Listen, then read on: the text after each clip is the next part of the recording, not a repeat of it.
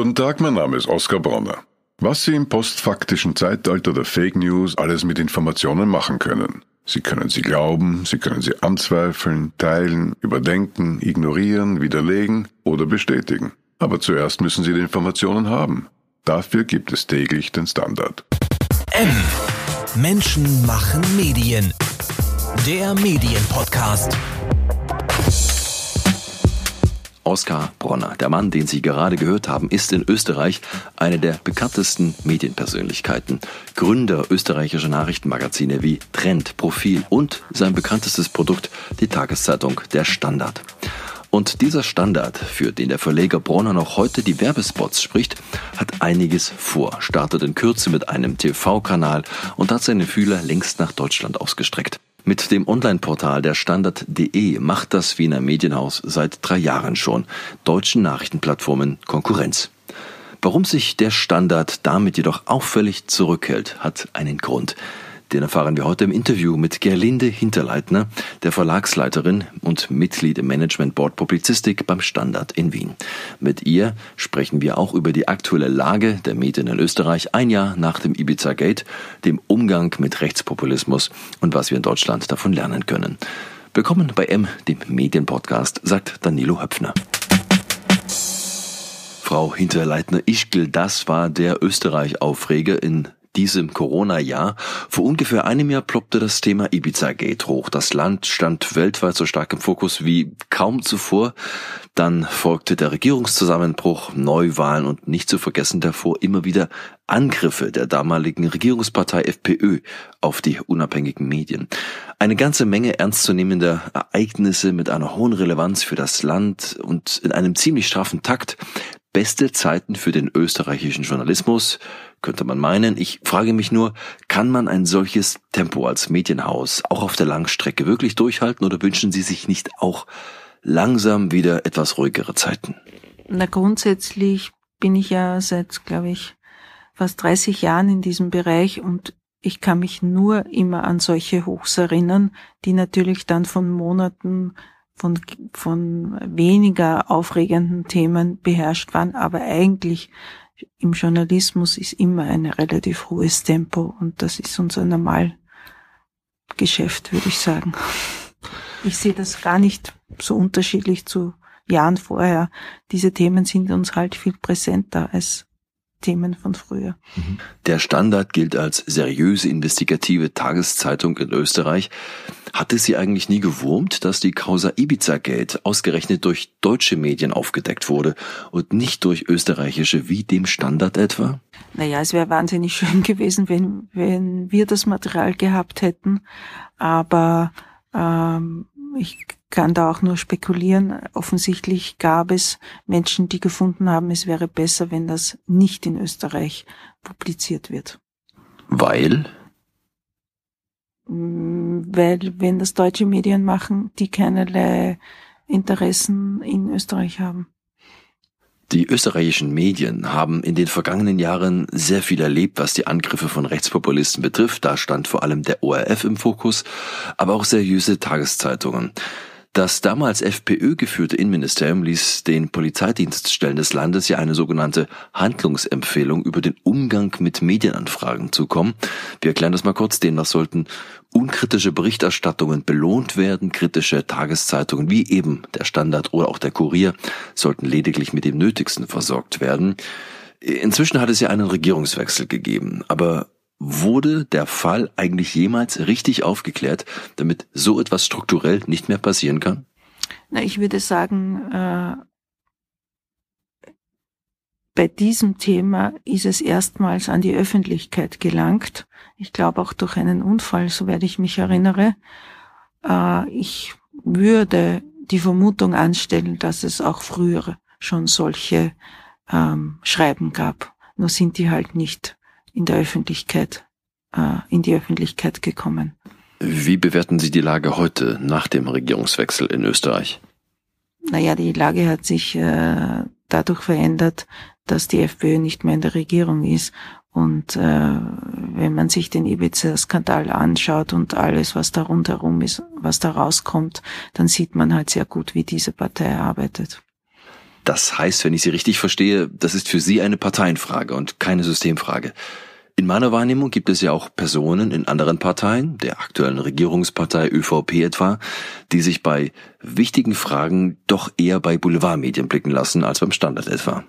Naja, es hat, es, es hat mit der Haltung zu tun, äh, inwieweit ich äh, bereit bin, äh, als Partei eine offene, transparente Gesellschaft zu fördern oder ob das meinen Interessen widerspricht und den FPÖ-Interessen widerspricht das ganz offensichtlich und deswegen werden sie zu Medien gehen, von denen sie glauben, dass sie sie beherrschen oder möglicherweise sogar kaufen können. Nun ist ja der Rechtspopulismus kein österreichisches Phänomen, aber durchaus mit besonderen Akzentuierungen. Was meinen Sie, was können die deutschen Medien nach Ihren Erfahrungen über den richtigen Umgang mit Rechtspopulisten lernen? Ach, das ist eine wirklich sehr schwierige Frage, muss ich ehrlich sagen. Das ist etwas, was man jeden Tag neu äh, denken und überdenken muss. Aber äh, aus meiner Sicht ein Punkt ist ganz wichtig, man muss wirklich ganz genau hinschauen und darf ihnen nichts durchgehen lassen. Nun schauen wir mal zu Ihren wirtschaftlichen Aktivitäten, die inzwischen ja auch bis nach Deutschland reichen. Ihr Online-Auftritt, der Standard AT, den gibt es seit drei Jahren mit einer Version für Deutschland, der Standard.de. Wo ist da das Geschäftsmodell, aus Österreich den deutschen Markt zu bespielen? Ich habe weder ein Bezahlmodell noch deutsche oder überhaupt irgendwelche Werbekunden entdeckt. Verraten Sie uns Ihr Geheimnis? Ich finde, also unser Projekt, also der Standard.de hatte drei, hatte oder zwei unterschiedliche oder drei unterschiedliche äh, Ziele. Das erste Ziel war, dass wir eigentlich äh, äh, ein äh, ein komplett neues technisches System ausprobieren wollten und das natürlich nicht mit unserer Hauptseite probieren wollten und, und deswegen eine komplett neue Seite ähm, äh, gebaut haben, die auch äh, wo auch alles wirklich rundherum komplett neu ist, auch wie wir publizieren, äh, wo das gespeichert ist und so wie wir mit Bildern umgehen, alles wirklich komplett neu. Das haben wir da einmal ausprobiert. Äh, und die Fehler, die wir da gemacht haben, äh, aus denen haben wir gelernt für den Relaunch der Seite auf AT. Also das war ein ganz wichtiger, ein ganz wichtiges Learning und wir wollten hier nicht nur einen einfachen Prototypen bauen, sondern wir wollten wirklich was, was wir dann auch in die freie Wildbahn rauslassen, um, um, um das Feedback äh, der User und der Leser auch wirklich einzuholen. Das war eine Übung und die ist, glaube ich, äh, sind wir sehr froh, dass wir das so gemacht haben. Das zweite ist, wir wollten schauen, wie weit wir kommen mit einer Seite, die optimiert ist für Google äh, und ob wir uns hier einen Platz erobern können in Deutschland, jetzt ohne noch redaktionell, ein redaktionelles deutsches, äh, für den deutschen Markt ein Konzept zu haben, äh, mit den Inhalten, die wir jetzt auch schon haben.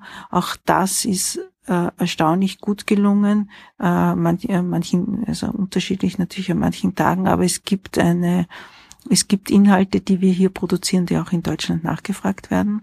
Und das Dritte ist, dass wir ja äh, eine der größten Communities weltweit haben auf, uns, auf unserem Online-Medium und das auch für Deutschland auszubauen, das ist auch ein, ein Ziel. Sie sprachen da gerade von der weltweit größten Online-Community. Das klingt jetzt in diesem Kontext und mit Verlaub, äh, auch mit Blick auf die Größe des Standards, doch etwas massiv. Kann man das mal in Zahlen fassen?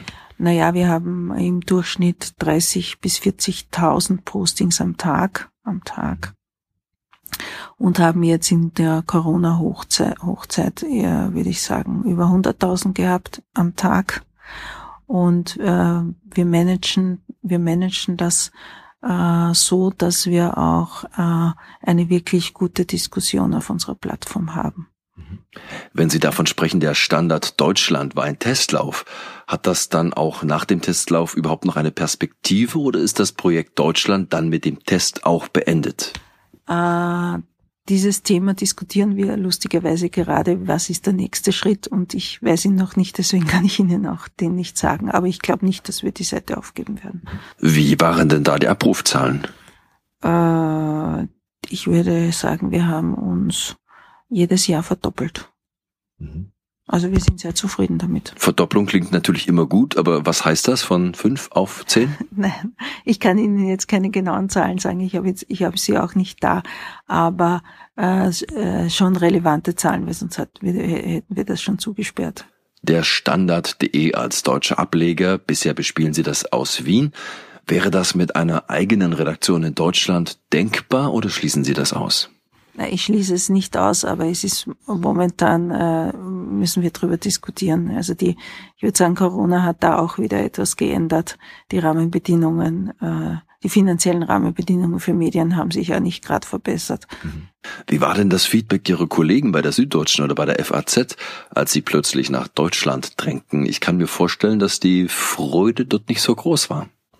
Ähm, das weiß ich ehrlich gesagt nicht. Äh, es ist in Deutschland, wie wir online gegangen sind, schon wahrgenommen. Es gab auch einige Medienberichte dazu.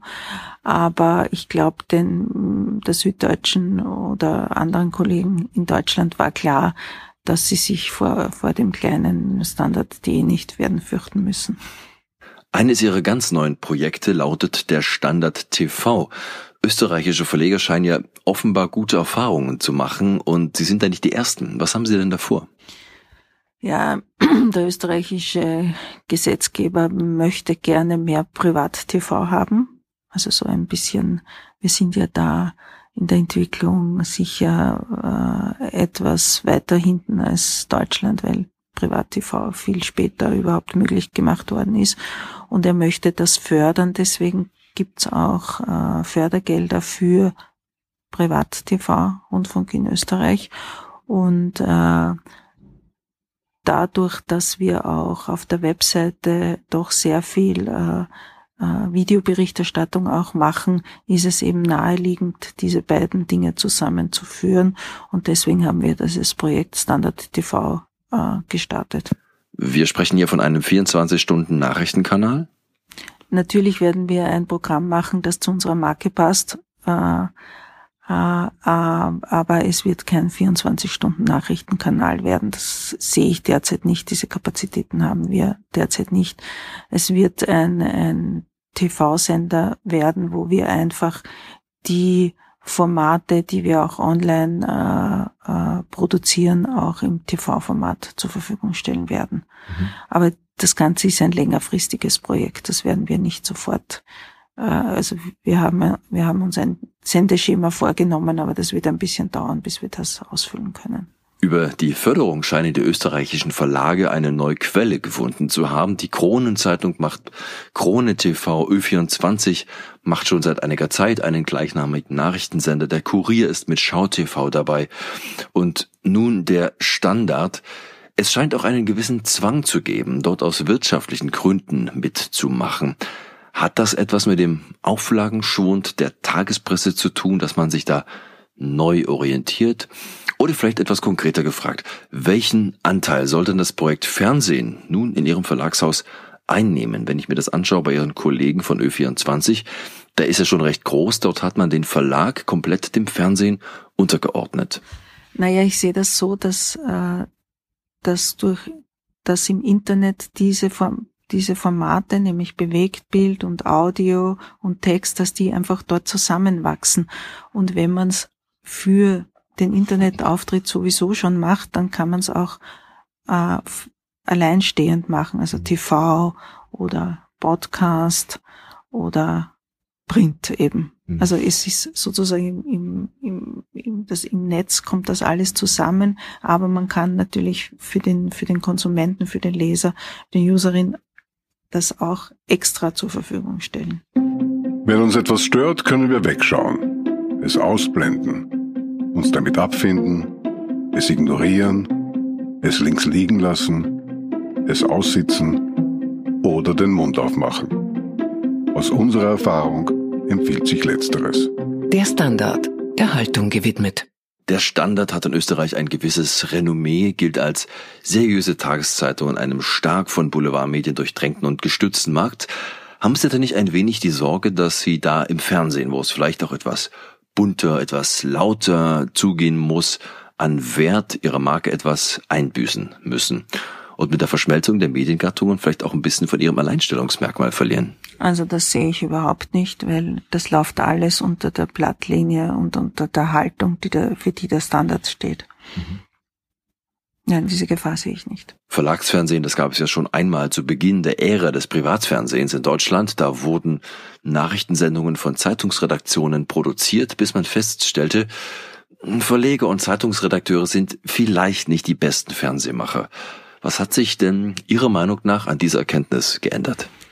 Na, ich glaube, es haben sich die Rahmenbedingungen äh, verändert. Es ist viel einfacher geworden, Fernsehen zu machen, obwohl es noch immer sehr aufwendig ist. Und mittlerweile gibt's YouTube. Auch das hat sehr viel verändert. Peilen Sie mit Standard TV konkrete Marktanteile in Österreich an? Nein. Also wir haben wir haben uns in dem Zusammenhang noch kein Ziel gesetzt. Unsere, unsere wichtigste Aufgabe ist jetzt mal, das äh, Dinge überhaupt zum Laufen zu bringen und äh, gute Sendungen zu machen und dann schauen wir weiter. Gerade die Boulevardmedien ihrer Kollegen vom österreichischen Infokanal Ö24 erreichen durchaus gute Klickzahlen mit ihren Boulevardthemen in Deutschland. Welche Rolle spielen denn die deutschsprachigen Märkte außerhalb Österreichs für Sie? Äh, derzeit keine. Also das sehe ich, ich sehe das nicht, dass wir, dass wir da speziell äh, uns nach Deutschland richten. Momentan. Das ist meine momentane Antwort. Mhm. Und bei Ö24 äh, ist es ja auch so, dass die Zugriffszahlen, die hier äh, veröffentlicht werden, ja nicht objektiv, oft nicht objektiv gemessen werden. Also wie, wie gut sie wirklich sind, mhm. weiß ich auch nicht. Nochmal zum Markt. Der ist ja recht überschaubar, wenn Sie sich auf Österreich konzentrieren. Ich habe die zahlreichen Mitbewerber ja schon mal aufgezählt. Dazu gibt es noch Puls24, auch einen österreichischen Nachrichtenkanal von Pro7 Sat1. Auch NTV hat sein Programm für Österreich stellenweise regionalisiert. Sind das nicht ein bisschen viele Mitbewerber, mit denen Sie sich da jetzt anlegen? Naja, ich würde ähm, nicht sehen, dass wir äh, in Konkurrenz zu Puls 24 treten, weil wir eben kein äh, Puls 24, wie im Namen, wie im Namen ja schon steht, wollen ein, wollen ein 24-Stunden-Nachrichtenprogramm machen. Das habe ich vorhin schon gesagt, dass das nicht unser Ziel sein wird. Und äh, wir wollen einfach un, unsere Kompetenz im Videobereich und im Bewegtbildbereich einfach mhm. stärken das wollen wir tun und dazu wird Standard TV ein ein Baustein sein. Viele Verlagshäuser setzen auch auf Audioinhalte, Podcasts, machen Radio. Ist der Standard TV auch mehr oder weniger ein Teil Ihres Weges zum umfassenden Multimedia-Produkt? Naja, wir haben vor, ich glaube, vor einem, gut einem Jahr wirklich systematisch angefangen, Podcasts zu produzieren, machen jeden Tag einen zum Thema des Tages und machen auch noch andere und sind jetzt da in dem Bereich auch dabei, das äh, größer aufzustellen, als das derzeit der Fall ist. Haben auch, äh, äh, auch hier eine Förderung von der Stadt Wien bekommen ähm, und werden jetzt im Herbst da eine, eine größere, größere Initiative starten. Die bedeutet, dass wir noch mehr Podcasts machen, dass wir das auf unterschiedliche Finanzierungssysteme uns auch anschauen. Also das, das ganze Ökosystem ein bisschen beackern. Die Podcasts der Tageszeitungen in Deutschland tun sich recht schwer, sich zu vermarkten, trotz teils guter Nutzerzahlen. Geht das auch in Österreich hier nur mit Förderung der Regierung? Ja, diese Förderung ist also aus meiner Sicht einfach eine Möglichkeit, dass die Dinge etwas größer aufzustellen, äh, die äh, also sozusagen die Vermarktung der Podcasts funktioniert in Österreich ganz gut. Gerlinde Hinterleitner, Verlagsleiterin beim Standard Verlag war das. Die deutsche Ausgabe des Standard finden Sie unter derstandard.de. Ich darf Ihnen heute zum Schluss noch unser Printmagazin empfehlen. M, das medienpolitische Magazin von Verdi, gibt es als Themenheft viermal pro Jahr zum Abopreis von 36 Euro. Wie einfach Sie Ihr kostenloses Probeheft bestellen können, erfahren Sie auf unserer Webseite. Danilo Höpfner bedankt sich fürs Zuhören und wenn Sie mögen, bis zum nächsten Podcast. Das war M. Menschen machen Medien. Der Medienpodcast. Weitere Interviews, Reportagen und Dossiers aus der Medienwelt täglich neu unter mmm.verdi.de.